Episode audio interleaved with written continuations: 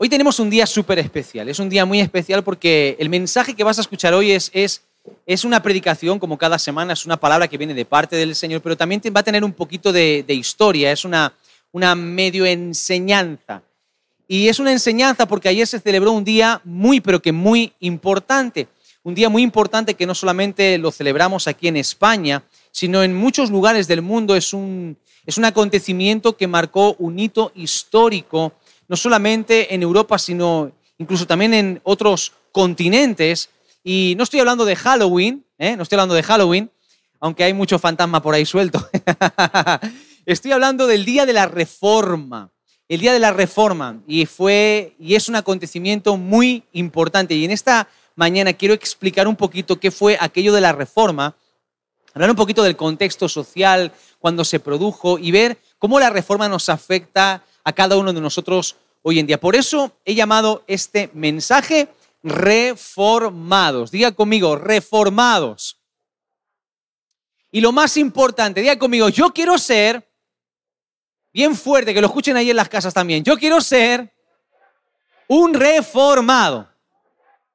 Porque la reforma no tiene sentido si no entendemos el origen, y es el origen o lo más importante de la reforma, es el corazón que fue reformado. La reforma protestante es el resultado de una reforma en el corazón de personas que estuvieron buscando de Dios y que le encontraron. Gente que volvió a las escrituras y descubrió a un Dios más cercano de lo que ellos imaginaban. Y quiero comenzar leyendo una frase de un pastor escocés, llamado John Knox, que vivió entre el año 1564 al 1572, ha llovido ya un poco, y que dice lo siguiente, él dijo, la fe nace cuando uno comienza a desesperarse de sí mismo y a mirar que tiene que confiar solamente en Dios. Lo que este pastor vino a decir es que cuando nosotros miramos nuestro propio corazón, cuando nos vemos a nosotros mismos y vemos nuestra miseria como seres humanos, vemos nuestras debilidades, nuestros fallos, nuestras carencias, llegamos a la conclusión de que todos necesitamos depender de alguien más grande y ese es Dios. Y qué bueno que esta mañana podemos celebrar que Dios se ha acercado a nuestras vidas. Esta mañana podemos celebrar que servimos y amamos y nos relacionamos con un Dios no lejano, sino un Dios bien cercano. ¿Cuándo dicen amén a eso? Y ese Dios está en este lugar y también está en el hogar de las personas que nos están viendo en este momento a través de Internet. Cuando hablamos de la reforma protestante, tenemos que primero eh, irnos al significado de la palabra reforma. ¿Por qué se le llamó reformar? Reformar algo es devolverlo a su esplendor original, es eh, repararlo, es eh, mm, quitar todas aquellas cosas que se envejecieron, que se deterioraron y volverle a dar el uso original, volverlo a su condición e incluso mejorarlo. Cuando hablamos de reforma protestante, y pensamos en la reforma protestante, es rápido que podamos pensar en uno de sus principales exponentes, que fue Martín Lutero, un monje agustino que vivió en el siglo XVI, pero tendríamos que hablar de otros movimientos que fueron anteriores a Lutero, otros movimientos que fueron anteriores a la reforma protestante del siglo XVI y que fueron encabezados por hombres que volvieron a las escrituras y que se dieron cuenta de que una cosa es lo que la religión organizada predica y hace y otra cosa muy distinta es lo que dice la palabra de Dios. En el caso del siglo XVI, que dio a luz a esa reforma protestante que hoy conocemos y que celebramos el día 31 de octubre del año 1517, sucedió algo que dio inicio, fue el punto de partida lo que hoy conocemos como reforma protestante. Y todo tuvo que ver para poder entender el origen de eso, tenemos que analizar un poquito lo que es el contexto. El protagonista de la Reforma Protestante del siglo XVI, el principal es, como he dicho antes, Martín Lutero, un monje agustino que leyendo la, la Biblia se dio cuenta de que la religión de ese momento, la religión, el catolicismo en ese momento, estaba muy alejado en sus prácticas habituales de lo que la palabra de Dios decía. Había una serie de personas que ostentaban poderes políticos, poderes religiosos, que abusaban de manera deliberada del pueblo, un pueblo que sufría, un pueblo que era eh, avasallado con impuestos y con pagos innecesarios que servían solamente para engrosar las arcas de aquellas personas que ostentaban poderes políticos, en concreto poderes, en muchos casos, religiosos. En el ámbito de la fe, lo que la iglesia predicaba en aquel tiempo es que una persona que moría automáticamente iba y moría, se suponía que moría en pecado, iba a un lugar llamado purgatorio, un lugar de tormento donde permanecía en ese lugar hasta que su familia en la tierra pagaba por la salvación de su alma. A eso se le llamó indulgencias. Y las indulgencias tenían que ver con sacar a las personas, a los seres queridos, de ese lugar llamado purgatorio.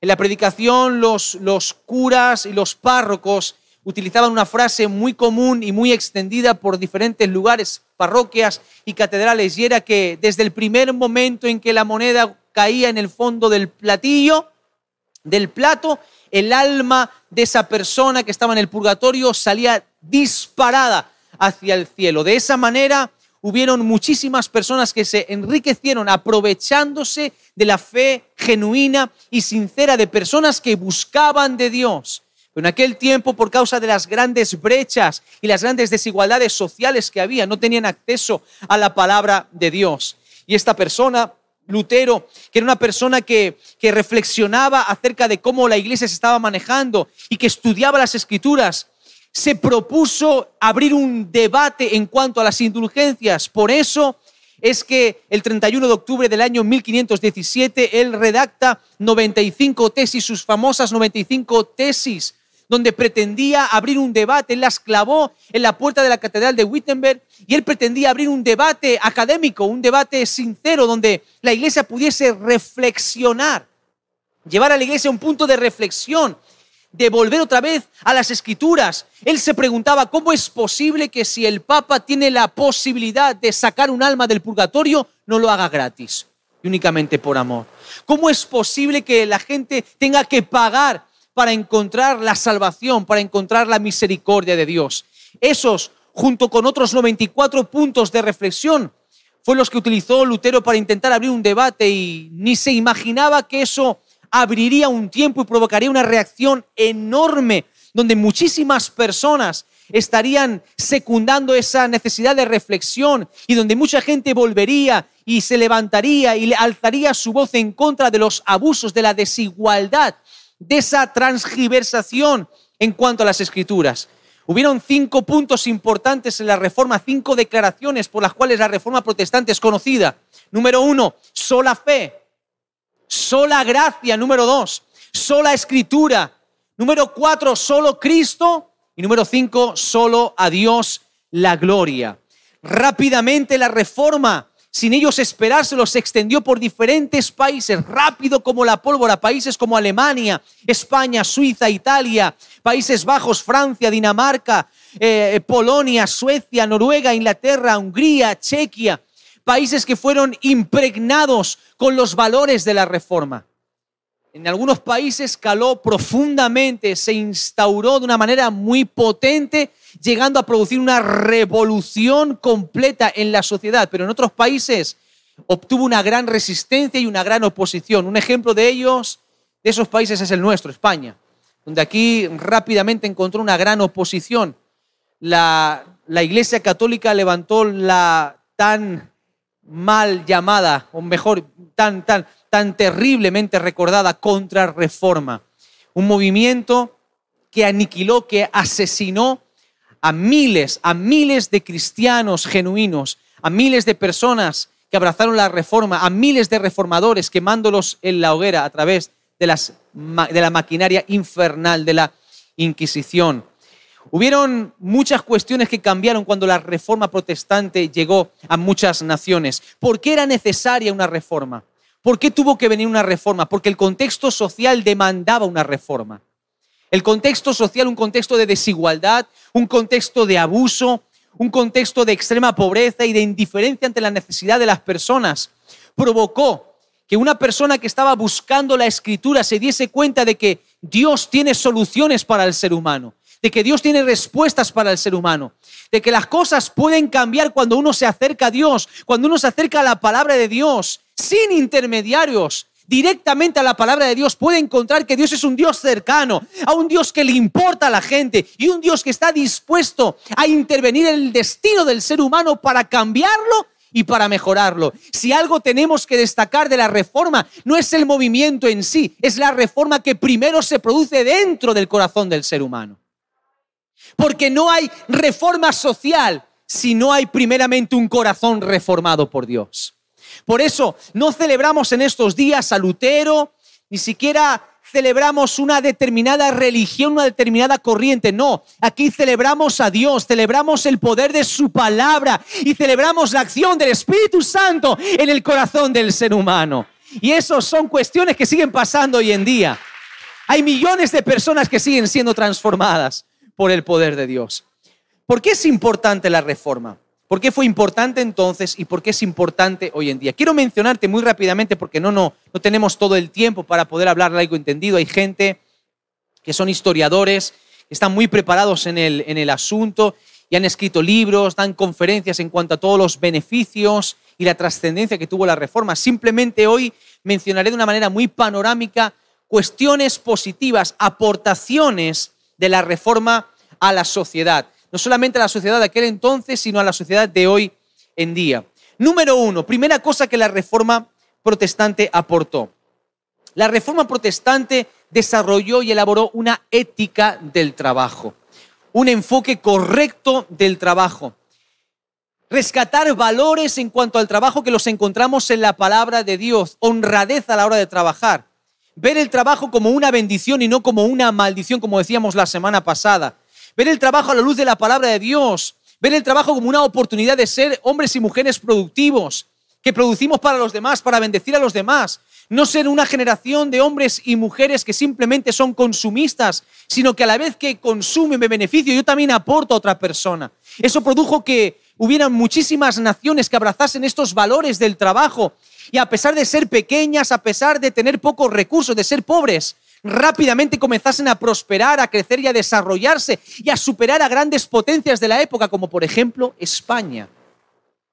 Esas naciones hoy en día todavía siguen siendo naciones punteras en cuanto a su economía y no porque dispongan de más materia prima que nosotros, no porque sean mucho más grandes o porque tengan mucha mayor población y por lo tanto produzcan más, no, es porque se manejan con códigos éticos, con valores morales que están fundamentados en la palabra de Dios, son valores que tienen que ver con el trabajo, con el esfuerzo, con la honradez con la capacidad de producción, no ver el trabajo manual como una maldición, como por ejemplo en España se veía, o como países dominados por Roma, que veían el trabajo manual como algo mezquino, como algo malo, como algo que no tenía ningún tipo de dignidad, sino más bien todo lo contrario. Es honroso el trabajo con las manos, es honroso trabajar y es digno para el hombre trabajar. Otra de las cuestiones que la, que la reforma aportó, que la reforma protestante aportó, fue el desarrollo de lo que hoy en día tenemos como una banca moderna, los bancos, el sistema bancario. Alguno está temblando cuando está escuchando esto, porque dice, no, pastor, no me puedo, no, no me des esa mala noticia porque evidentemente mucha gente ha tenido mala experiencia con los bancos, pero sin embargo cuando se empezó a desarrollar la reforma protestante, se comenzaron a, establecer eh, lo, que, lo que eran préstamos bancarios, se empezaron a dar préstamos cuando la iglesia en aquel tiempo prohibía la cuestión de un préstamo con intereses, pero estamos hablando de préstamos con intereses asequibles no préstamos con intereses abusivos como hoy en día lamentablemente en muchos casos se dan sino era un sistema de banca que posibilitaba el préstamo para que la persona pudiese desarrollarse, montar su propio negocio, pudiese prosperar y devolver en cómodos plazos y de alguna manera plazos eh, con un interés justo y un plazo justo. Eso desarrolló lo que es hoy en día la banca moderna, pero siempre abrazando una cultura financiera basados en principios de la palabra de Dios. Otra de las cuestiones que la reforma contribuyó o aportó a la sociedad fue un énfasis y desarrollo de la educación para todos.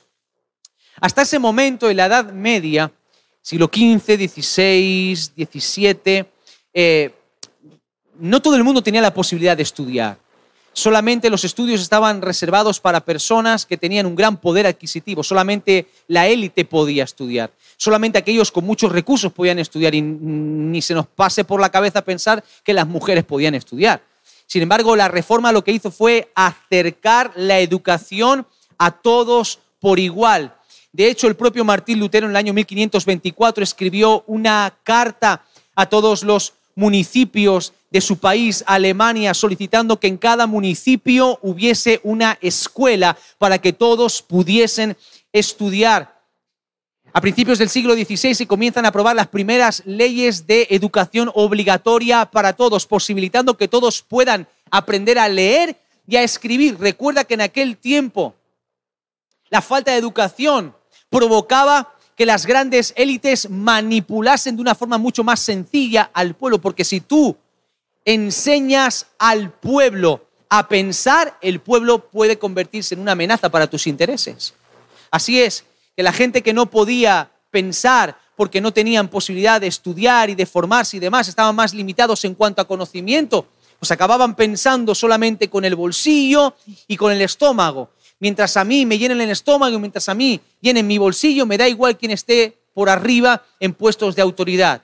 Sin embargo, cuando la reforma protestante llega y establece una educación para todos, la gente tiene la posibilidad de, de empezar a aprender, a estudiar, a formarse, comienzan a acercarse a la Biblia por ellos mismos, sin intermediarios, porque la religión organizada de aquella época establecía las misas o se daban los discursos en latín y el pueblo no hablaba latín, el pueblo no conocía ese idioma, la gente no tenía acceso a la escritura porque ni conocían el idioma en los cuales las misas se daban y tampoco podían leer porque no sabían leer. Pero cuando llega la reforma, la imprenta de Gutenberg sufre un gran auge. ¿Por qué? Porque se empieza a imprimir la Biblia en el idioma del pueblo y la gente empieza a aprender a leer y empieza a leer la Biblia en su idioma y por lo tanto, sin intermediarios, la gente puede acercarse a Dios por sí mismo, que al final la esencia del Evangelio es que Dios se acercó al hombre y abrió un camino para que todo ser humano pueda acceder a Dios. En palabras propias de, de Lutero, en cuanto al estudio, reproduzco un texto que él escribió, que literalmente dice lo siguiente, con el entrenamiento intelectual aprendemos lo que significa tener libertad en Cristo y ser bondadosos con las demás personas. No lo sabemos fuera de la palabra de Dios, la Biblia. Estudiar la Biblia y absorber su mensaje acerca de Dios y su misericordia es central al cristianismo. Sin este estudio no sabemos cómo librarnos del pecado o ser librados para el servicio en amor a Dios y los demás. Pero las personas cristianas deben estudiar otras cosas aparte de la Biblia para que el mensaje bíblico también se aplique en todo ámbito de la Biblia. Fijaos qué interesante. La educación fue algo que se puso a disposición de todo el mundo por igual. Se crearon colegios. De hecho, las primeras universidades surgen como consecuencia de la reforma protestante. Sin embargo, esa falta de igualdad en los países católicos no llegó esa educación para todos hasta bien entrado el siglo XIX. Y en algunos lugares de Hispanoamérica esa igualdad para que todos puedan estudiar no llegó hasta bien entrado, lamentablemente, el siglo 20. Otra de las cuestiones que también aportó la reforma fue precisamente el fomento de la igualdad. La igualdad porque se abrió la puerta a que las mujeres también pudiesen estudiar. Se desarrollaron leyes que protegían a la mujer, que protegían los intereses de la mujer, que abría nuevas posibilidades a la mujer, que pudiese formarse, pudiese trazar su propio destino, tuviese cierta independencia para que las mujeres pudiesen aspirar a algo más que simplemente ser objetos de reproducción o amas de casa, sino que pudieron también desarrollar una preparación y así poder tener sus propios trabajos y también obtener cierta libertad financiera. Otra de las cosas que también aportó la reforma fue una revolución científica. Hubo una apertura al estudio de las ciencias como consecuencia de la observación de la naturaleza, principios que en la palabra del Señor se nos enseñan a respetar la creación, observar la creación, que ella refleja la gloria de Dios. Se rompió, se tiró abajo esa pared que se había levantado entre ciencia y fe y se comenzó a descubrir que la propia palabra de Dios y la ciencia van de la mano. La ciencia confirma lo que la palabra de Dios ya venía diciendo desde hacía muchísimo tiempo, desde el principio de la historia. Y de hecho, también gracias a este punto de vista en cuanto a la ciencia, se comenzaron a implementar los métodos científicos en el plan de estudios, en los colegios y en las universidades. Esta manera de estudiar la ciencia En otros países como España no se dio hasta el siglo XVIII y de hecho obtuvo una gran oposición por parte de Roma el hecho de que se estudiasen ciertas disciplinas científicas. Además, la reforma protestante también fomentó e incluyó el uso y el estudio de diferentes idiomas aparte del idioma en el que las personas estudiaban, se, empezaron a estudiar otros idiomas también y también se introdujo el estudio de la música en los colegios eh, por parte de los docentes. Otra de las cuestiones que también la reforma aportó y que es muy interesante fue una real, la defensa de una real separación de poderes. Hasta ese momento lo que era iglesia y Estado estaban completamente fusionados, estaban mezclados todos los poderes. El político y el religioso iban de la mano. Sin embargo, la reforma protestante eh, promovió una separación de poderes, un gobierno igualitario para todos. La reforma protestante rescataba uno de los principios del Evangelio que dice que todo ser humano ha pecado y como todo ser humano ha pecado y está destituido de la gloria de Dios, en todo ser humano hay pecado, porque somos una raza caída. En nuestra naturaleza como seres humanos está implementado el pecado. El pecado viene de ser y en nosotros, y por lo tanto está mal. Es una negligencia otorgar todo el poder en las manos de un solo hombre. De ahí que se comienzan a desarrollar las ideas de lo que hoy en día entendemos como parlamento o lo que sería más adelante las verdaderas, y digo, las, digo así, las verdaderas democracias. Otra de las cuestiones que también la reforma protestante aportó y que sigue hasta nuestros días hoy en día es una potente acción social. Ante la necesidad, ante la indiferencia, la reforma empezó a promover acciones que pudiesen contribuir a poder apaliar el dolor, el sufrimiento de aquellos que lo estaban pasando mucho mejor. Comenzaron a producirse iniciativas y movimientos en contra de la esclavitud que durarían, que durarían por años. Incluso llegaron muchos de esos movimientos a lograr la abolición de la esclavitud en esos países donde llegaron. Se establecieron o se crearon bancos de alimentos, bancos de ropa, albergues, escuelas eh, con, internados para niños, escuelas para personas sin hogar, eh, niños sin hogar, hospicios, protección legal para niños y para mujeres. Todo eso basado en el principio bíblico de amar al prójimo como a uno mismo. De ese movimiento tan potente de acción social, de ese cristianismo práctico que responde a la necesidad. Surgieron movimientos y organizaciones que son mundialmente conocidas hoy en día, como por ejemplo el Ejército de Salvación o la Cruz Roja. Entidades y movimientos que hasta hoy en día todavía siguen vigentes. Ahora, quiero hacerte una pregunta. A ti que me escuchas en este lugar y a que me está mirando a través de, de Internet. ¿Necesitamos hoy una reforma? ¿Será que hoy en día seguimos necesitando una reforma? ¿Será que más de 500 años después, el contexto social en el cual se produjo la reforma tiene algo que ver con lo que estamos viviendo hoy en día? ¿Será que hay cosas que están pasando hoy que pasaban hace más de 500 años atrás? ¿Será que hoy también nosotros podemos echar la vista atrás, mirar nuestra sociedad, mirar lo que estamos viviendo y llegar a la conclusión de que necesitamos una reforma? Hoy en día, si miramos a la sociedad en la cual nos encontramos, vamos a ver que hoy en día sigue existiendo una gran falta de igualdad. Por más que nos traten de vender que hay libertad de expresión y que todos somos iguales, no es verdad.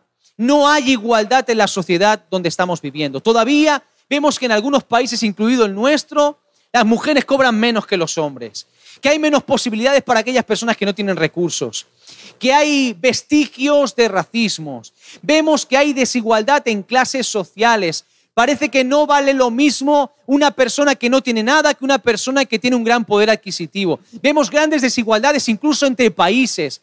Vemos hoy en día lamentablemente cómo hay países que mueren, que son destruidos por causa del hambre y por causa de la guerra y cómo hay una gran indiferencia a su alrededor.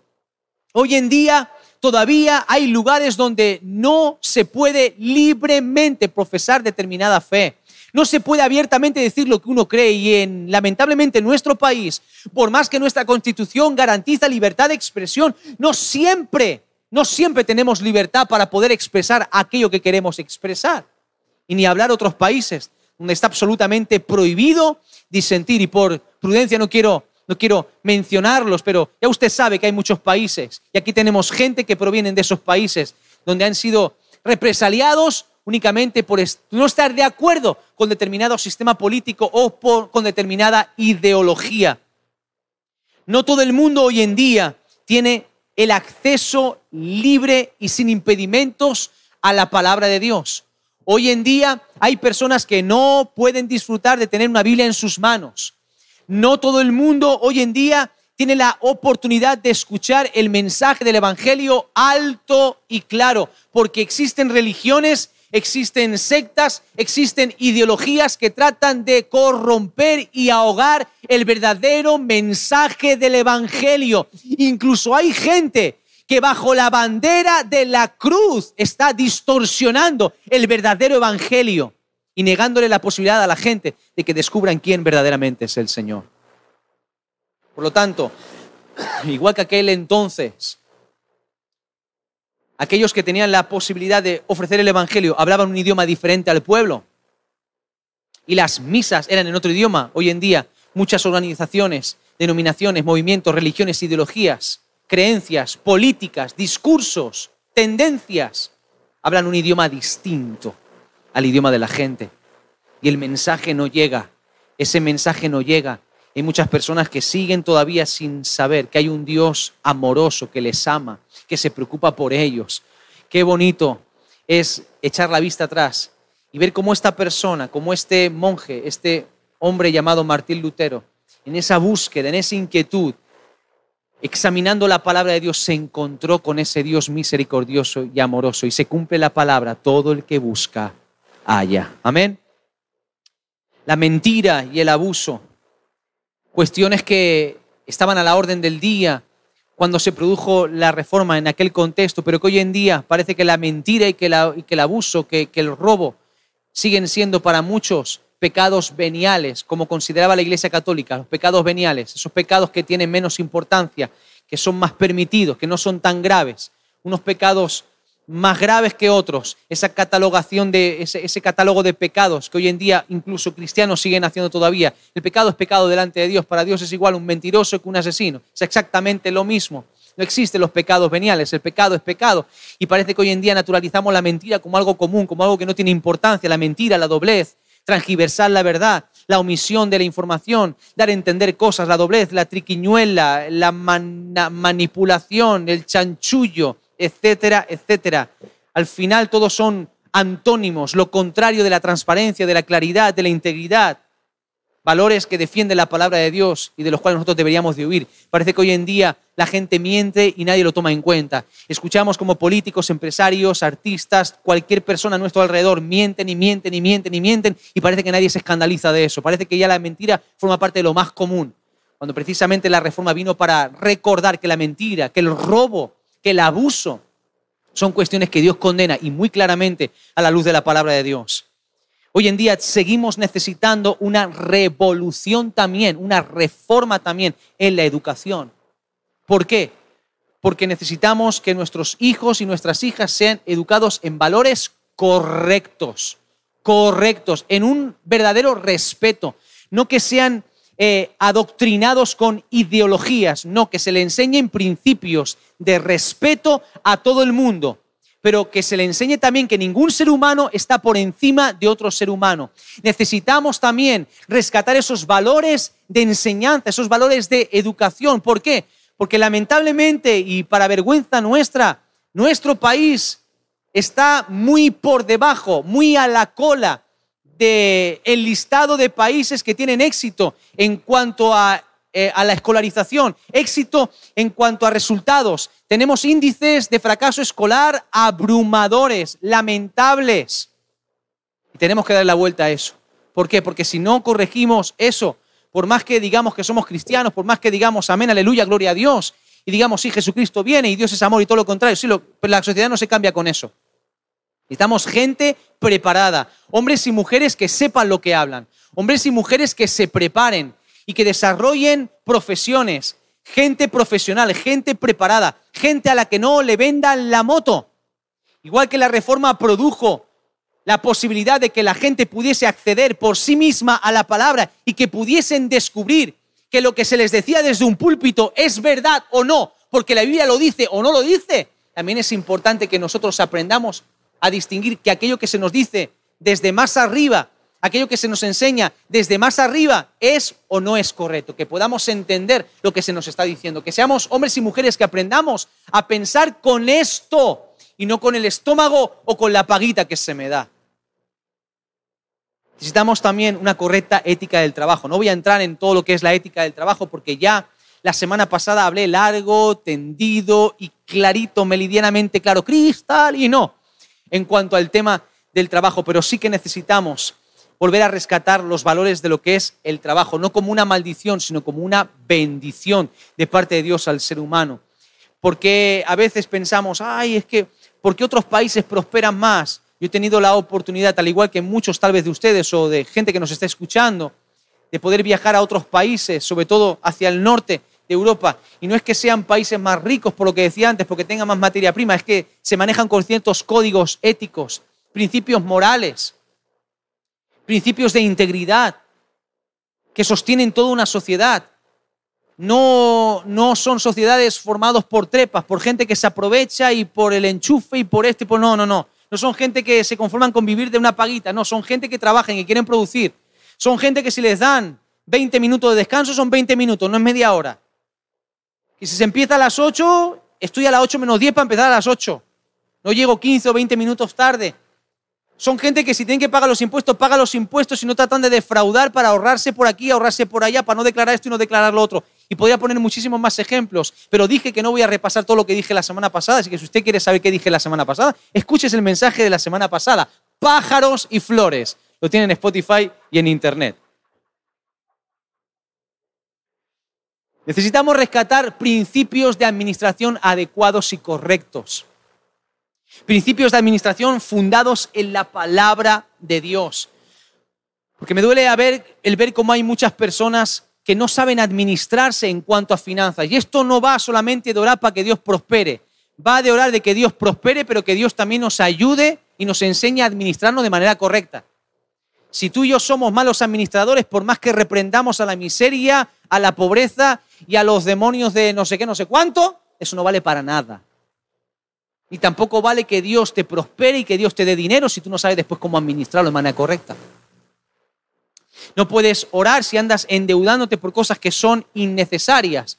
No tengo suficiente dinero para pagar el alquiler, pero es que mi niño necesita un móvil. Le voy a comprar al niño el último móvil para que no se sienta marginado y discriminado en el colegio. Mira, mira, Mira, prioridades, por favor. Tu niño no se va a morir porque tú no te moriste sin teléfono móvil cuando eras joven, ¿verdad? Cuando algunos papás preguntan, los que preguntan, los que aceptan consejos en cuanto a este tema, y dicen, pastor, ¿usted qué opina que le deje, que le compre móvil a mi niño que tiene 10 o 11 años? Le digo, mira, ¿lo necesita? No, es que como todos sus amiguitos tienen móvil, ¿y qué? Que todos sus amiguitos tienen móvil. Me hace recordar aquel famoso refrán que mis padres me repetían así, y entonces si tu amigo se tira por un puente, ¿tú haces lo mismo? ¿Dónde, ¿Dónde, somos sal? ¿Dónde somos luz? ¿Qué es nadar en contra de la corriente? Así van, que luego desarrollamos o criamos niños que están más pegados al teléfono móvil que a lo que tienen que estar pegados.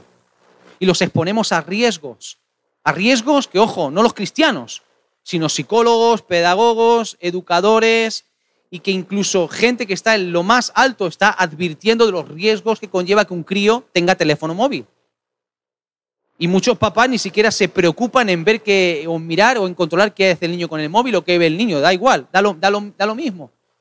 ¿Eh? Pero no, pero el niño tiene que tener móvil. Y si me tengo que hipotecar y pagar 30, 35, 40 euros al mes, no tengo para el alquiler. Luego, eso sí, me recorro Caritas, Cruz Roja, todos los bancos de alimentos, pido toda la ayuda a vida de poder, pido ayuda a todo el mundo porque no tengo suficiente para tener comida, pero sí, mis 35 euros para el móvil los tengo, para tener el último móvil de moda. Y mi hipoteca comprarme una pedazo de pantalla enorme, plana de estas curvadas, de estas que te metes hasta adentro y todo. Y esas que la ves y te da hasta frío. Y dices, ponme un café y debajo de la tele te sale un chorrito de café y todo. Y dices, Dios mío. O sea, no tiene ni para pintura, para pintar la pared, pero sí que tiene para el tele. Entonces, son cuestiones de prioridades. Prioridades. ¿Cómo ser un buen administrador? Priorizando cuestiones que son prioridades, no endeudándome por cuestiones innecesarias. No vivir de tarjeta de tarjeta. Si no tengo la pasta, pues no me lo gasto. Si quiero comprarme algo ahorro y si tengo que esperar un año, pues espero un año. Cuando me lo compre, haré así con el dinero, tacata, pero no le estaré devolviendo el triple a la persona que me lo está financiando. Ojo, hay cuestiones que no tienen más remedio. No todo el mundo tiene 100.000 euros para pagar una casa así. Es normal. Pero hay otras cuestiones que no son necesarias. Hay gente que vive tirando de tarjeta y eso es una mala administración. Un desperdicio. Por lo tanto, una administración justa a la luz de la palabra y que seamos buenos administradores.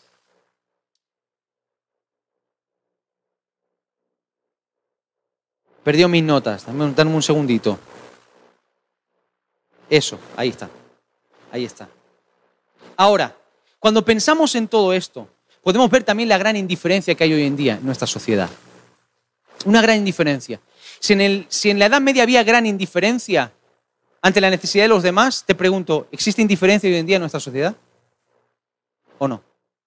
¿Usted cree que existe indiferencia o no? Ojo, supuestamente somos, vamos, hay un montón de ONGs, de asociaciones que hacen un trabajo, escuche, maravilloso, maravilloso. Hay personas que no tienen a Dios en su corazón y hacen un trabajo extraordinario y están atentos a la necesidad de los demás, pero aún así, en términos generales, hay una gran indiferencia. Parece que hay cosas que no duelen, que no nos afectan. Uno ve las noticias y te dicen 100 muertos en Indonesia por un tsunami. Y dices, uff, no vean, ¿no? Y, el, siguiente anuncio, se estrena la película, no sé qué, cuando, ah, esta tenía ganas de verla. Y ya se nos ha olvidado que han muerto 100 personas. Y hay como una anestesia, como una desensibilización a la necesidad de los demás.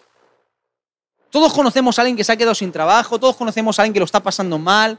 Escuchamos las cifras de muertos en nuestro país todos los días de coronavirus y a nivel mundial. Y parece como que nos hemos acostumbrado. Es como el que tiene puesta la radio en el coche y está escuchando una canción y le está prestando atención. Y escuchamos 55 muertos en Andalucía, 30 muertos no sé dónde, 100 muertos en nuestro país, 200 muertos, ya van más de 1.200 muertos no sé dónde, 2.000 contagios no sé cuántos, tantos muertos en una residencia de ancianos. Y uno que dice, uff, ya mismo nos confinan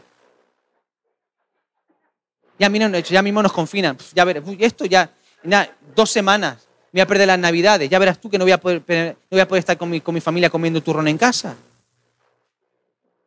Te acaban de decir que ha muerto un montón de gente. Te acaban de decir que han muerto no sé cuántas personas. Cuando muere una persona, se produce un desgarro en la familia brutal.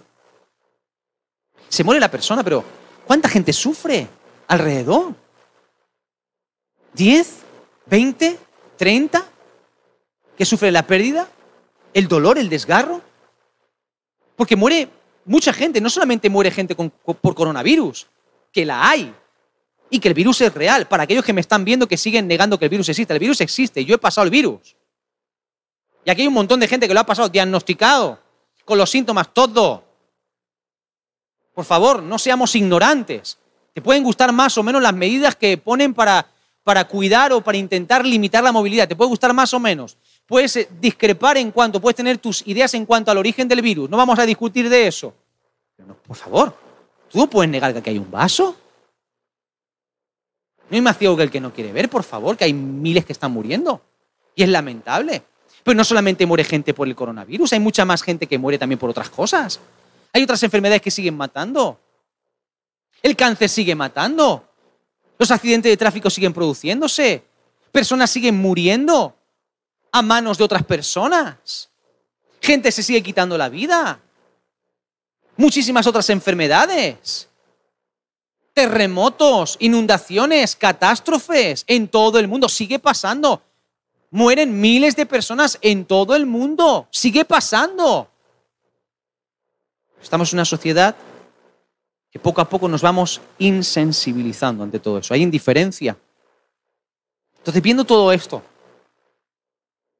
y viendo lo que pasó en la época de la Reforma, y no fue otra cosa que hubieron personas que se levantaron y que empezaron antes que Lutero y después Lutero y después de Lutero otros, empezaron a estudiar la Biblia, empezaron a ver la realidad, a ver el contexto social, a ver lo que debe de ser la iglesia, a ver lo que el Evangelio debe de producir en el corazón del ser humano para ser una respuesta a la necesidad, a ver lo que realmente hay que reformar, porque no celebramos Lutero, no es la fiesta de Lutero el 31, celebramos la palabra de Dios, celebramos la obra del Espíritu Santo en la vida de la gente, celebramos que es posible un cambio cuando uno vuelve a la escritura cuando uno ve todo eso y ve lo que estamos viviendo hoy en día, tú como cristiano, yo como cristiano, tú como seguidor de Jesús, tengas la etiqueta que tengas, ya seas evangélico, ya seas católico, da igual. Al mirar nuestra sociedad, no llegas a la conclusión de que hace falta una reforma. Pero la reforma no es algo externo, es algo interno. No va a haber una reforma social si no hay una reforma primero en el corazón de la gente, en el corazón del ser humano, porque todo esto que hemos leído, esta desigualdad, esta indiferencia, estos problemas de enfoque en cuanto al trabajo, eh, al trabajo abuso, todas estas cuestiones que hemos, que hemos leído, todo esto forma parte de un problema llamado pecado. El origen es algo llamado pecado que está en el corazón del ser humano. No me gusta esta ley. ¿Quién hace la ley? El ser humano. No me gusta la guerra. ¿Quién provoca guerras? El ser humano. No me gusta el hambre. ¿Quién trae el hambre? El ser humano. Es un problema del corazón del ser humano. El ser humano necesita una reforma. El hombre necesita ser reformado. No fue el plan original de Dios. No fue el plan original de Dios. Tú hoy en día puedes ver un gran monumento en Egipto, en cualquier otro país ves un monumento en ruinas. Yo estuve en Atenas hace unos años y veía el Partenón. Y yo decía, Dios mío, lo que tuvo que ser esto en su época de mayor esplendor cuando fue construido, tenía un propósito, tenía una gloria, tenía un esplendor, pero el paso de los años y las guerras lo han ido deteriorando y destruyendo. Así es el ser humano. Cuando Dios nos creó, nos creó de otra manera. No nos creó con esa indiferencia. No nos creó con esa maldad. El plan de Dios, el propósito de Dios, no era que fuésemos lo que somos hoy en día. El pecado nos ha ido deteriorando, nos ha ido gastando, nos ha ido carcomiendo y ahora estamos tan deteriorados, tan inservibles, que necesitamos ser reformados. Y el plan de Dios siempre fue que el hombre fuese reformado. El plan de Dios desde el principio fue que el hombre fuese algo distinto a lo que el pecado ha producido en el hombre. ¿Cuál es el plan de Dios para tu vida y para mi vida? ¿Cuál es el plan de Dios para el ser humano? Lo primero que tienes que entender es que Dios trazó un plan por un motivo. Y el único motivo por el cual Dios trazó un plan para ti y para mí es que te ama. Que te ama. Dios nos amó. Todos estos valores que hemos escuchado que trajo la reforma protestante hasta el día de hoy siguen todavía coleando en algunas sociedades. Estaban fundamentados en la palabra de Dios y en el amor al prójimo, en el amor a los demás. Todos estos valores son principios que Dios estableció en la Biblia para que nos vaya bien, porque Dios no desea nuestra destrucción. Dios no quiere que nos vaya mal. Dios no quiere destruirnos. Dios no quiere amargarnos la vida. Dios no quiere estar enviando castigos a tu vida. Es mentira. No es el plan de Dios. Dice la Biblia que Dios nos amó. Romanos capítulo 5, versículo 8. Dice que Dios nos mostró su amor en que siendo pecadores, estando en ruinas, estando desgastados, habiendo sido pervertido nuestro corazón por el pecado, siendo todo lo que hemos descrito que es una sociedad lejos del amor de Dios, a pesar de todo eso, Dios murió por cada uno de nosotros. Defendemos que la reforma enfatizó la igualdad. Dime, ¿existe un ser que haya defendido más la igualdad que Dios? Dice la Biblia que Él se hizo igual que nosotros. Siendo Dios, estando en su trono de gloria, Él se hizo como cada uno de nosotros. Él se hizo humano. Te pregunto, ¿mayor igualdad que esa la vas a encontrar? Cuando Él derribó todas las brechas y todas las barreras, hasta las barreras espirituales que nos separaban de Él, Él las derribó todas solo por amor. Solo por amor solo para salvarnos. Y Él no requirió un pago nuestro, no tuvimos que pagar nuestra indulgencia, Él pagó con su sangre nuestra salvación. Solo por amor. La máxima autoridad del universo se hizo siervo, siervo nuestro, solo por amor.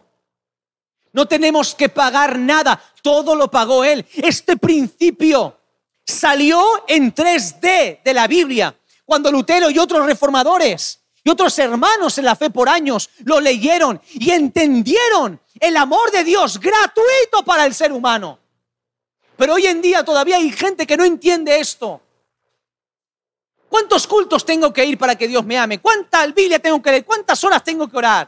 ¿Cuántas velas tengo que poner? ¿Cuántas canciones tengo que cantar? ¿Qué tengo que hacer? ¿Cuántos congresos tengo que hacer? ¿Cuántos eventos tengo que hacer? ¿Cuántos tengo que predicar? ¿Cuánta gente tengo que evangelizar? Como hay otras creencias que piensan que esto de la salvación va por número de evangelizados.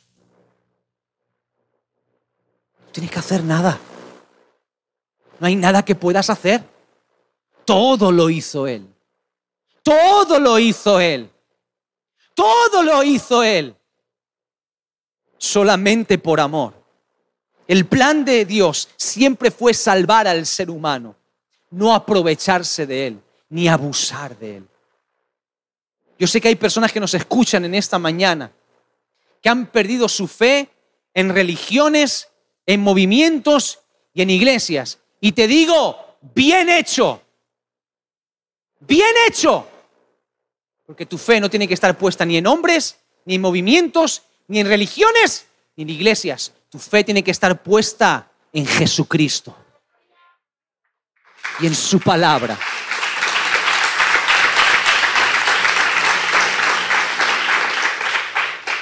Él te ama tanto que se ha implicado en tu vida antes de que tú nacieses. La Biblia nos enseña, nos enseña que Él antes de que naciésemos nos conoció, nos puso nombre y trazó un plan para cada uno de nosotros. Dice el libro de Efesios capítulo 2, versículo 10. Porque hechura suya somos, creados en Cristo Jesús para buenas obras, para cosas buenas, las cuales Dios preparó de antemano para que anduviésemos en ellas. Cuando hubieron hombres que creyeron este texto a través de la fe, cuando hubieron hombres que encontraron esos principios enterrados en la palabra de Dios y empezaron a vivir por ellos, se dieron cuenta de que la Biblia es el manual de instrucciones para el ser humano. Que la Biblia es más que un libro de historia, porque es un libro de historia. Pero es más. Que la Biblia es más que un libro de poesía, aunque es un libro de poesía. Es más. Que la Biblia es más que un libro de aventuras, aunque contiene aventuras, pero es más. Es más que un libro de teología, de doctrina. Es mucho más que todo eso. La Biblia es la regla de fe infalible para el ser humano. La Biblia es la palabra de Dios. La Biblia es la verdadera palabra de Dios, que nunca vuelve vacía que todo el que la sigue y el que la obedece encuentra el propósito verdadero de Dios para su vida. Ahora, sabiendo todo esto, ¿qué tengo que hacer entonces? ¿Qué debo hacer? Quiero, quiero ir terminando. ¿Qué debo hacer?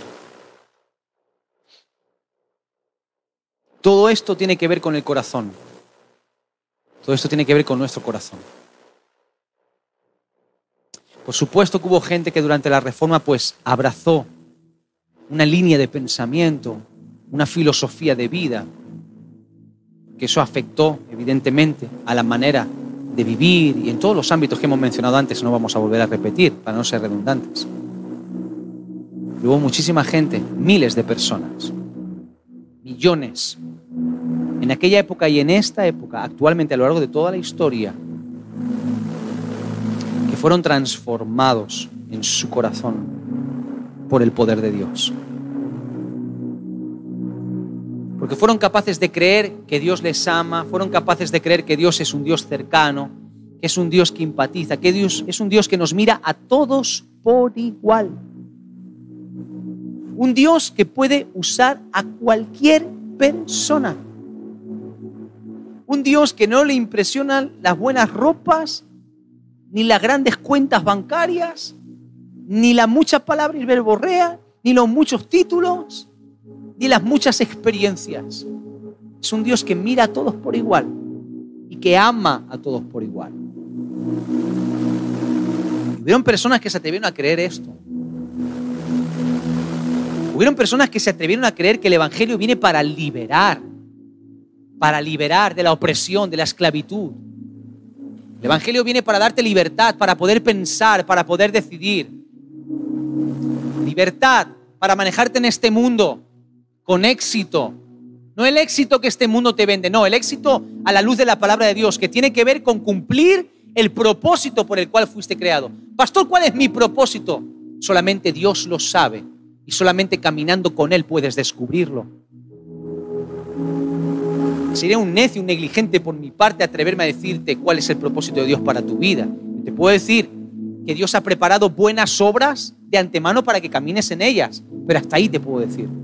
Puedo decirte que Dios te ama, que Dios tiene cosas maravillosas para ti, que te acepta, que te recibe y que no tiene nada que ver con las malas experiencias que has tenido. Con gente que decía hablar en nombre de Dios. Pero para descubrir quién es Dios, tú mismo de manera personal tienes que decidir acercarte a Él con fe, con fe. Sí, con fe. A mí hasta que no me enseñen a Dios, yo no voy a creer en Él, lo siento mucho.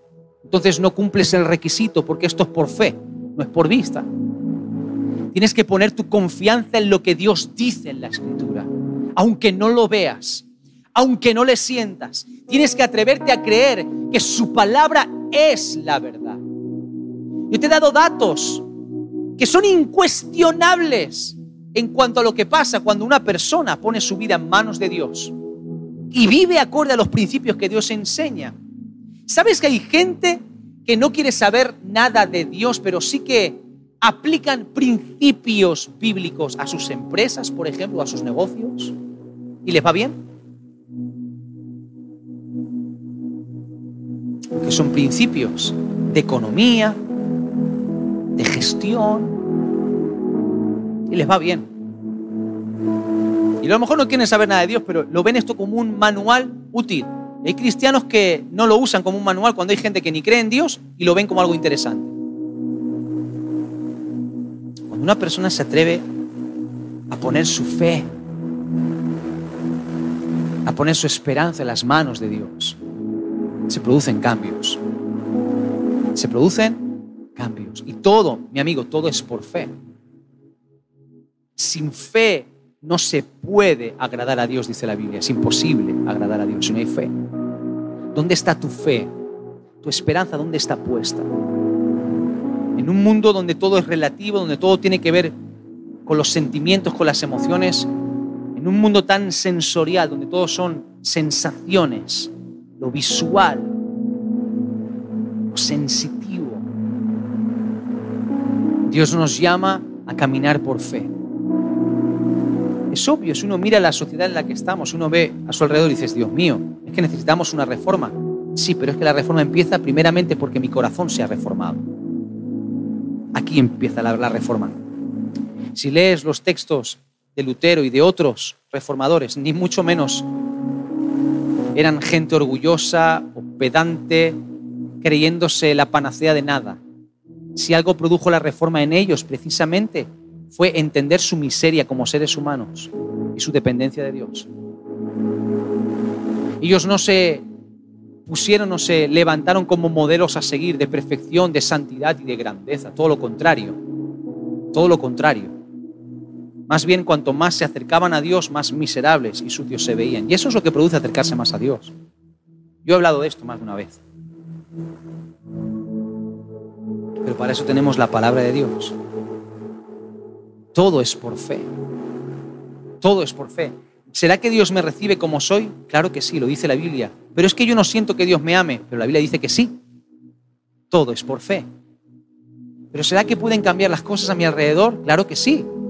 Fíjate, países cambiaron cuando empezaron a creer a la Biblia y a vivir conforme a ella.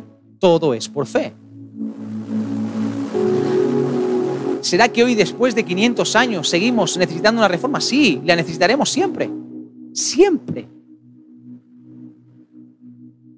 Todo es por fe. ¿Será que Dios me va a cambiar? Sí, claro que sí. Su palabra sigue teniendo poder. Todo es por fe. Dice Romanos 1.17, el libro de Romanos. Uno de los libros que provocó un cortocircuito en la cabeza de Martín Lutero. en concreto este texto fue uno de los que él resalta en ese proceso de transformación, de reforma interior. Romanos 1.17, en el Evangelio la justicia de Dios se revela por fe y para fe. Como está escrito, mas el justo la fe vivirá. Está haciendo referencia al libro de Habacuc, donde también encontramos este texto. El justo vivirá por la fe. Somos llamados como iglesia a vivir por fe. Por fe. Por los principios de la palabra de Dios, inalterables con el paso del tiempo. Inamovibles. Inquebrantal, inquebrantables. Y siguen funcionando siguen funcionando. Con la que está cayendo. Todos creemos que necesitamos una reforma. Con la que está cayendo, todos queremos una reforma. En muchos ámbitos, en muchos. Pero primero es que entendamos que esa reforma fuera externa no va a venir si previamente hay una reforma en nuestro corazón. Dios quiere que la iglesia sea un lugar de hombres y mujeres reformados. Reformados. Y tu forma de vivir, tu forma de vivir que ha sido reformada, va a traer cambios en tu entorno. Y así sí, una sociedad puede ser transformada cuando cambia el corazón de la gente, cuando cambia el corazón de las personas. Por eso te dije, recordamos ese acontecimiento de hace más de 500 años, pero recordamos algo más que un acontecimiento mero. Recordamos un principio, el principio de volver a la palabra.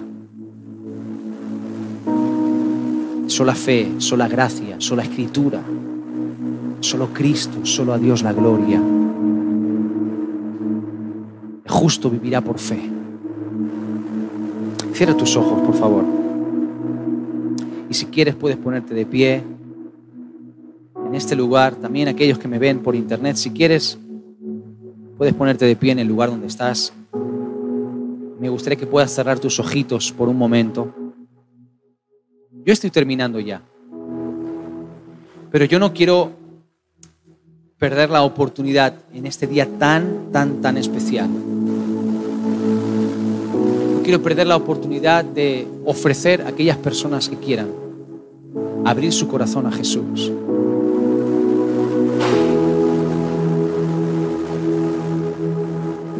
Me dijo a todos los que estáis buscando los que estáis insatisfechos con vuestra vida, con lo que vivís a vuestro alrededor y en vosotros y a vuestro alrededor, en y fuera. Pero que a su vez estáis buscando algo más. Sabéis que necesitáis una reforma en el corazón y acercaros a Dios. Quiero brindarte la oportunidad en esta mañana tan extraordinaria de que puedas darle tu vida a Jesús.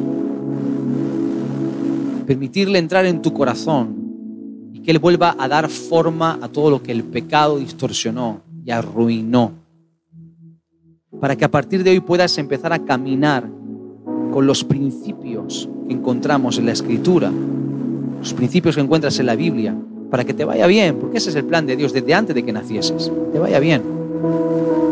Y que nos vaya bien como país, como nación, como continente, como humanidad. Siempre fue el deseo del corazón de Dios. Por eso hizo todo lo que tuvo que hacer, por eso empatizó de esa manera, por eso él amó y él se entregó, haciéndose igual a nosotros. Quiero que hagas algo muy sencillo, muy fácil donde estás. Quiero ayudarte o guiarte en una oración. Orar es hablar con Dios, es hablar y escuchar a Dios. Yo sé que a lo mejor si vienes de un contexto creyente, tal vez te han enseñado eso de repetir oraciones y frases hechas, pero hoy vamos a hacerlo un poquito diferente. Vamos a dirigirnos a Dios con la cercanía que Él nos ha brindado.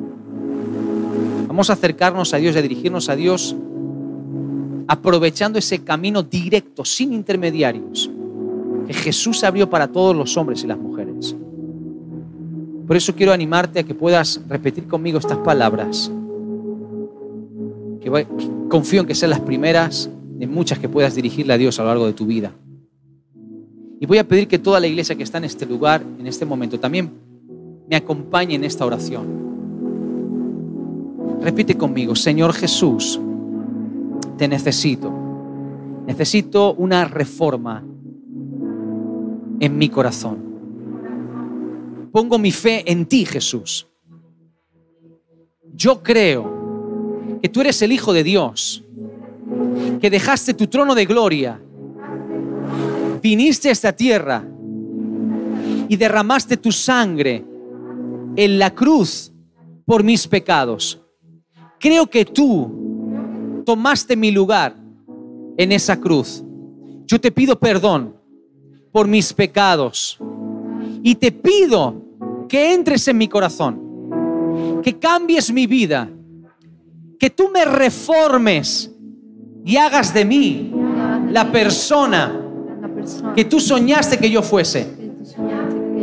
Desde este día, yo te quiero conocer experimentar tu amor y caminar contigo de tu mano todos los días de mi vida.